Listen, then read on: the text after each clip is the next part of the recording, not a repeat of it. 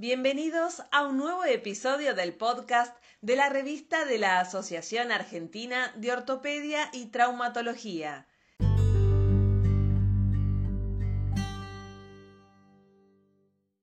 Mi nombre es Ignacio Arzac, soy editor de la sección de miembro inferior. A continuación brindaré información sobre los artículos que se han publicado en el primer número del volumen 86.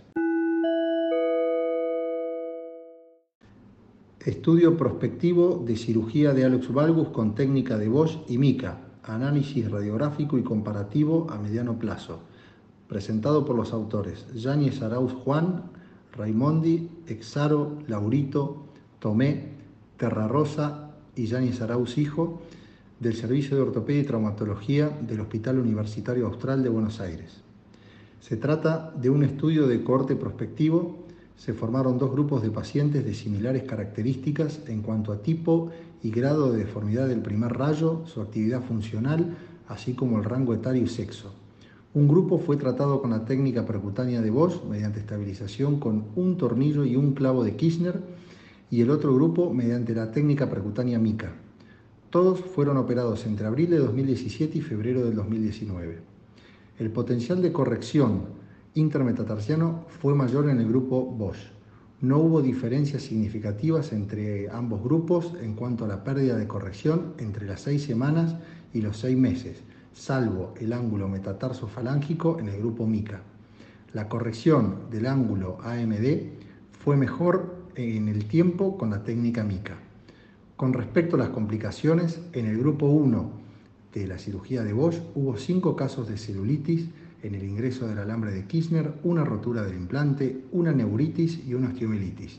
En el grupo de la MICA hubo dos casos de metatarsalgia por transferencia, un caso de migración de material de osteosíntesis que requirió el retiro y una recidiva de alux valgus. Como conclusión, ambas técnicas logran una corrección adecuada del alux valgus moderado, sin embargo, el poder de corrección del ángulo intermetatarsiano a mediano plazo fue mayor con la técnica de Bosch.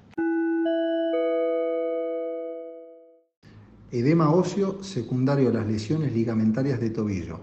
Hallazgos en las imágenes de resonancia magnética. Presentado por los autores Ballester Lomar, Lúcar López, Bugallo, Marsh Sorribes, Ruberi y Guevara Noriega. Estudio multicéntrico que incluye al Hospital de Mataró de Barcelona, el Hospital General de Agudos, Dr. Juan Fernández de la Ciudad Autónoma de Buenos Aires, la Clínica Creu Blanca de Barcelona, el Malit Manipal Hospital de Bangalore y el Jackson Memorial Hospital de Miami. Es un estudio retrospectivo de un método diagnóstico. Entre 2016 y 2018 se analizaron 50 resonancias magnéticas de pacientes con diagnóstico clínico de GINSE sin lesión ósea en la radiografía Dos radiólogos independientes analizaron las secuencias T1 y T2 en los planos coronal, axial y sagital. Se comparó la localización del edema óseo y las lesiones ligamentarias con el fin de encontrar posibles asociaciones. No hubo diferencias en la presencia de edema óseo en relación con el ligamento lesionado como consecuencia de un esguince de tobillo. En general, el edema óseo fue más frecuente en la cabeza y el cuello del astrágalo no se halló una relación estadística en la localización del edema óseo y el ligamento lesionado. Como conclusión, el edema óseo es un hallazgo frecuente en la resonancia magnética después de una lesión ligamentaria a causa de esguinces de tobillo. Sin embargo, no hay evidencia de una relación entre la localización del edema y el ligamento lesionado.